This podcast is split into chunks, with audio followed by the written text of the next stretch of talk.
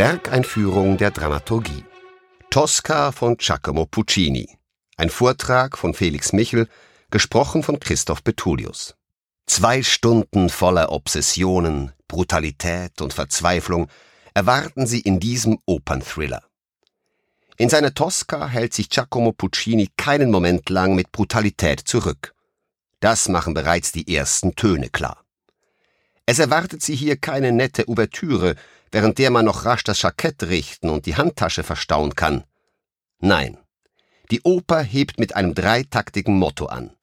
Ein im Fortissimo gespieltes Signal, das einer musikalischen Gewalttat gleicht und den bedrohlichen Grundton dieser Oper vorbereitet. Von Anfang an bleibt dem Zuschauer jegliche Entspannung versagt. Im Gegenteil, es wird alles immer noch schlimmer. Der erste Akt spielt in Rom, in der Kirche Sant'Andrea della Valle. Angelotti, ein politischer Gefangener, ist aus der Engelsburg geflohen und sucht Zuflucht in der Kirche. Hier arbeitet der Maler Mario Cavaradossi gerade an einem Madonnenbild.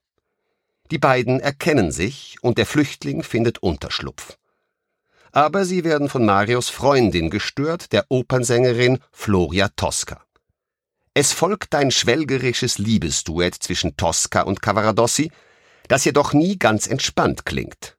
Tosca ist eifersüchtig, weil die Kirchentüre verschlossen war und sie ihren Geliebten mit einem Fremden sprechen hörte. Unter Beteuerung seiner Treue kann Cavaradossi Tosca schließlich loswerden und flieht mit Angelotti zu seinem Landhaus. Gerade noch rechtzeitig, denn nun erscheint der Polizeichef Scarpia. Er sucht den Flüchtling und trifft auf Tosca.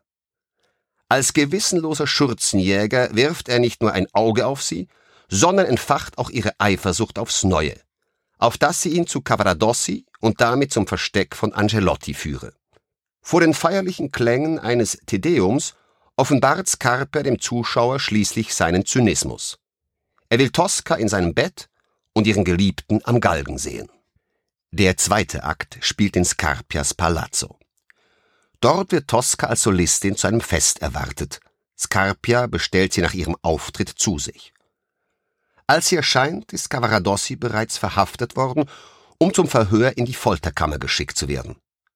Cavaradossi leugnet, den Aufenthaltsort Angelottis zu kennen. Aber Tosca hört die Schreie ihres gefolterten Geliebten und verrät das Versteck. Scarpia triumphiert und will Cavaradossi an den Galgen schicken. Tosca fleht um sein Leben. Auf die Frage der Sängerin, was die Befreiung von Cavaradossi koste, nennt Scarpia seinen Preis.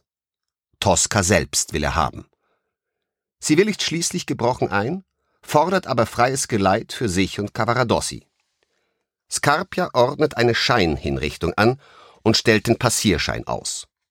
Während er schreibt, findet Tosca ein Messer, das sie Scarpia im Moment seiner lüsternen Umarmung ins Herz stößt. Im letzten Akt wartet Cavaradossi auf der Engelsburg auf seine Exekution. Im Gegensatz zur grausamen Szenerie breitet die Musik hier eine frühmorgendliche Idylle aus. Man hört einen Hirtenknaben singen und die Glocken von St. Peter läuten. Cavaradossi schreibt an Tosca und blickt auf glückliche Stunden zurück – Tosca erscheint und berichtet von der baldigen Rettung. Als aber Cavaradossi nach der vermeintlichen Scheinfüsilierung regungslos liegen bleibt, müssen Tosca und der gleichermaßen entsetzte Zuschauer erkennen, dass Carpias Grausamkeiten nicht mit dessen Tod endeten. Die Scheinhinrichtung war eine Lüge. Cavaradossi wurde tatsächlich erschossen. Verzweifelt stürzt sich Tosca von der Engelsburg in den Tod. Die brutale Handlung dieser Oper läuft mit einer fast als technisch zu bezeichnenden Perfektion ab. Und auch Puccinis Musik schließt sich dieser unerbittlichen Präzision an. Ja, sie hat ihre Hauptfunktion darin, die Drastik des Stoffes noch zu verstärken. Diese Freude an der Technizität findet dabei durchaus Parallelen in der Biografie des Komponisten. Die Oper, am 14. Januar 1900 in Rom uraufgeführt, entsteht auf der Schwelle zum 20. Jahrhundert. Puccini verfolgt die Errungenschaften dieser Zeit mit Interesse. Gerade der technische Fortschritt weckt seine Begeisterung. Er ist einer der ersten Autobesitzer in Italien, hat bis zu seinem Lebensende 14 verschiedene Wagen bis hin zu einem 130 Stundenkilometer schnellen V8 Lancia. Daneben Motorräder und schnittige Rennboote. Es ist nicht zu weit gegriffen, zu dieser Begeisterung für Schnelles, Brachiales und Modernes eine Parallele in seinen Kompositionen zu sehen.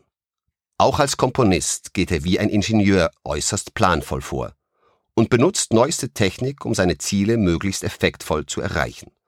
Auch die Brutalität des Dargestellten findet Parallelen in Puccinis Leben.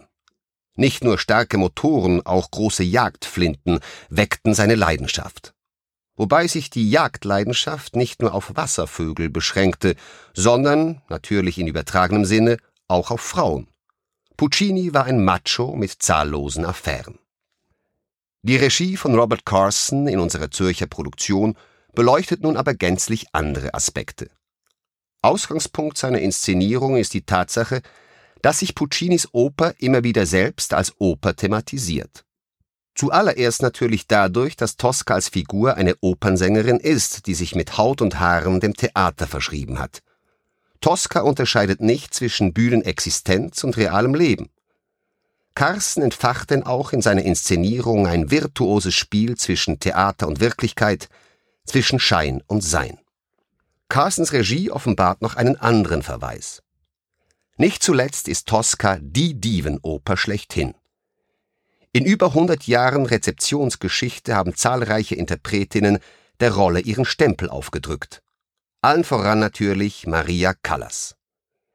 Die legendäre Aufzeichnung des zweiten Aktes mit Maria Callas und Tito Gobbi läuft bei vielen Opernfans bei einem Tosca-Besuch immer im Hinterkopf mit. Nie war der Kult um eine Diva größer als zu Callas Zeiten. Und so ist Robert Carstens Inszenierung, deren Ästhetik an die 50er Jahre angelehnt ist, insgeheim auch eine Hommage an die große Sängerin. Tosca von Giacomo Puccini. Ein Vortrag von Felix Michel, gesprochen von Christoph Bethulius.